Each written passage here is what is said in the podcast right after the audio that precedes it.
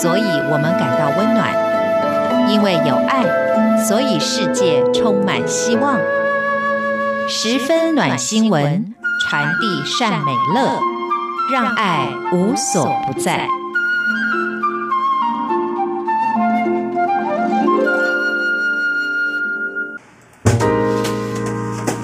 欢迎收听这一集的十分暖新闻，我是维珍，在这个单元当中跟大家分享来自于全世界各地正在真实发生、感动人心的故事，也希望借此对于我们自己的生活可以有更多不同的思考，甚至带来更多正向的力量。不过话说这一集播出的时间呢是在十一月底哦，等于我们迎接新的一年呢即将就剩下一个月左右的时间了。但回顾二零一九呢，其实这个大家可能会觉得二零一九是蛮多困境，甚至可以说。是多灾多难的一年哦，而在全世界各地，不管是天灾或是人祸呢，其实都非常非常的多。那往往在遭遇到这么多困境的时候呢，整体的一个气氛也会呈现一个比较负面的力量。大家会觉得呢，就是如果自己所发生的困境都不见得能够解决情况之下，那么在全球的一个其实更为巨大的浪潮之下，人们是不是有可能脱身呢？这这个问题呢，我觉得它的解答还是在于人的本身，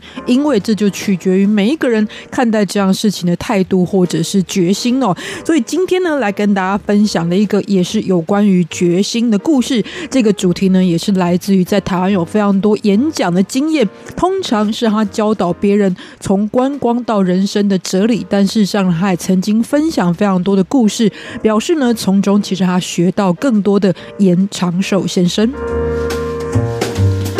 好，严长寿先生在台湾可说是有着“观光教父”这样子的一个美称哦，而且呢，他也曾经担任过非常多的职位，包含圆山大饭店的总经理，或者他自己呢也经营这个旅馆的品牌，还包含他曾经担任过世界杰出旅馆系统的亚洲主席哦。总之呢，他的这个抬头足繁不及备载，但事实上他对于台湾景点文化上的熟悉的程度，也包含了他借由这样子的一个主。提到各地去跟大家分享演讲，还包含出书的时候呢，也往往可以得到很多的回馈哦。但这背后也呈现了严长寿先生非常爱台湾的一个心情。所以像是在二零零九年呢，台湾因为遭遇了莫拉克台风的风灾，所以呢后来这个造成了非常严重的一个状况之下呢，他就成立了公益平台，也就是属于一个文化基金会的部分。那么也致力于台湾的公益，甚至包含在二零一一年呢。也在台东的一个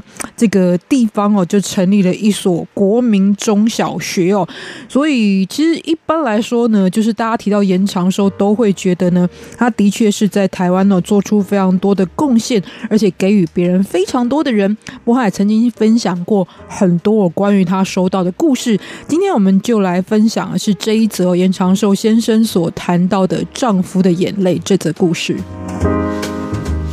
好，丈夫的眼泪这一则故事的背景呢，是在台湾哦，就是一九九九年的时候所发生的九二一大地震哦。当然，在这个大地震当中呢，留下非常多的遗憾，然后也留下相当多的故事。不过呢，每一篇回归到故事本身，都是属于个人的一个历程。但是，这一些遭遇过的人是如何站起来的呢？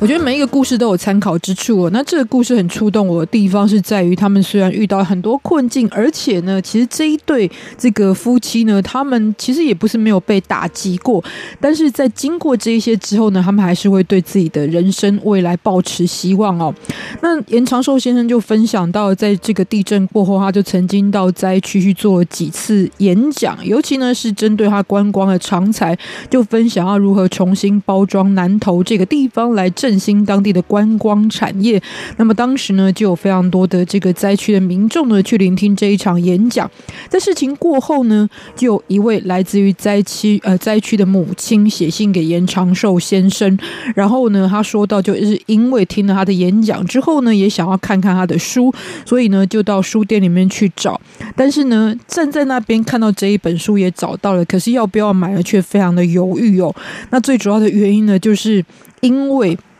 这本书的价格呢，可能是这一家人一天的生活费。事实上，台湾的书价是不高啦，所以这个反映的不是严长寿先生的书卖很贵，而是呢，这是一本书大概是三四百块台币，但对于当时的这个灾民来说呢，可能就是一天的菜钱了。但是呢，他最后还是觉得，就是这个是一个很值得做的事情，所以这个母亲呢，就买了这一本书，然后呢，看完之后呢，他就写信给。这个严长寿先生哦，所以严长寿先生第一个非常意外的是，在他所经历过其实观光产业里面看过很多光鲜亮丽的事情，然后呢，这个像是周年庆啊，百货商场就是非常多的人啊，这个买包包、化妆品都是动辄数万的，但是在台湾的南投这个地方呢，有一个母亲哦，三百多块的书要购买呢，却是非常的这个犹豫的状况，所以呢，这是他第一个感触很多的地方，然后在接下来。那他说到这一封信，就是这个母亲谈到他的生活背景。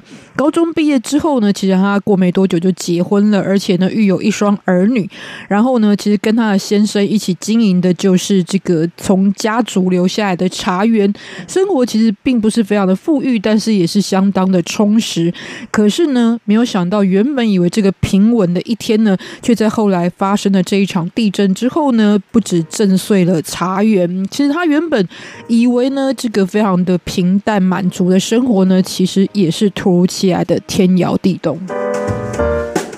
那不得已呢，这一对夫妻只好带着孩子在当时临时搭建的组合屋住了半年之后，然后再接受了政府拨款的补助，然后他们就决定回到原来的地方，要重新做起。但是呢，补助款其实基本上呢还不足以做完全的一个这个相关的投资的费用，所以他们必须要贷款哦。所以又跟朋友借了一些钱贷款，然后才把这个房子盖了起来。那原本呢在参旅学校读书的女儿呢非常懂事哦，就因为家里这个状况，所以呢就休学了，然后就到西头这个地方，同样在南头的西头的米提饭店打工，想要贴补家用。但是呢，没有想到后来在二零零一年，台湾又遭遇了一次风灾，就是桃枝风灾哦。所以呢，整个这个非常严重的风灾造成的状况呢，居然哦就是引起了土石流，所以呢，不仅带走了非常多人的人命，而且他的女儿打工的这个米提饭店呢，也被土石流淹没。所以呢，整个家园呢。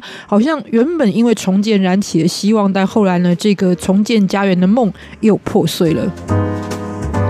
那这个母亲回忆到呢，那一天的早上哦，她看见自己的非常坚毅的先生哦，可是却站在这个已经倾倒的家的后院哦，然后一直掉眼泪。作为妻子呢，其实她真的也不知道如何去安慰哦，所以呢，她就告诉了严长寿先生，请教他呢，可不可以请你帮我写一封信给我先生，给他一些鼓励。不过这一封信呢，严长寿先生呢还没有回信之前，就已经看到热泪盈眶的状况，而且马上就写了回信。那他说到就是呢，你或或许是一个非常不幸的人，失去了家，失去了事业，失去很多有形的财产，但我却也看到你拥有非常多呢有钱有势的人得不到的富有，包含你有一个这样子懂事的女儿。还有这么体贴的这个妻子，说我就是写信的这一位母亲哦，所以希望鼓励这个丈夫呢，能够带来他这个更多的希望跟力量。但其实呢，延长寿先生也知道，其实这个命运这么无情的情况之下呢，他的信是显得多么的卑微。但我觉得严长寿先生的结尾讲的非常好，就是在看到这样的状况之下呢，回头过来看到很多人的人生，我们可能落榜，我们可能失恋，我们可能呢跟这个公司处不好，然后呢跟同才之间。呢也有一些不同的意见，然后呢这一些事情呢，生活是可能都没发生，只因为呢我的愿望没有这个可以实行的状况之下，我们觉得自己的努力好像没有得到收获的情况之下，可能呢就会放弃，就会觉得很颓废了。但是呢这一家人他们被命运的手操弄着，在黑暗当中呢，几乎每一次呢都是被这一些打击给把他们的希望连根拔除。那他们如何去承受这一些挫折呢？事实上，也许只需要旁人对他们说一声加油，就是很大的帮助喽。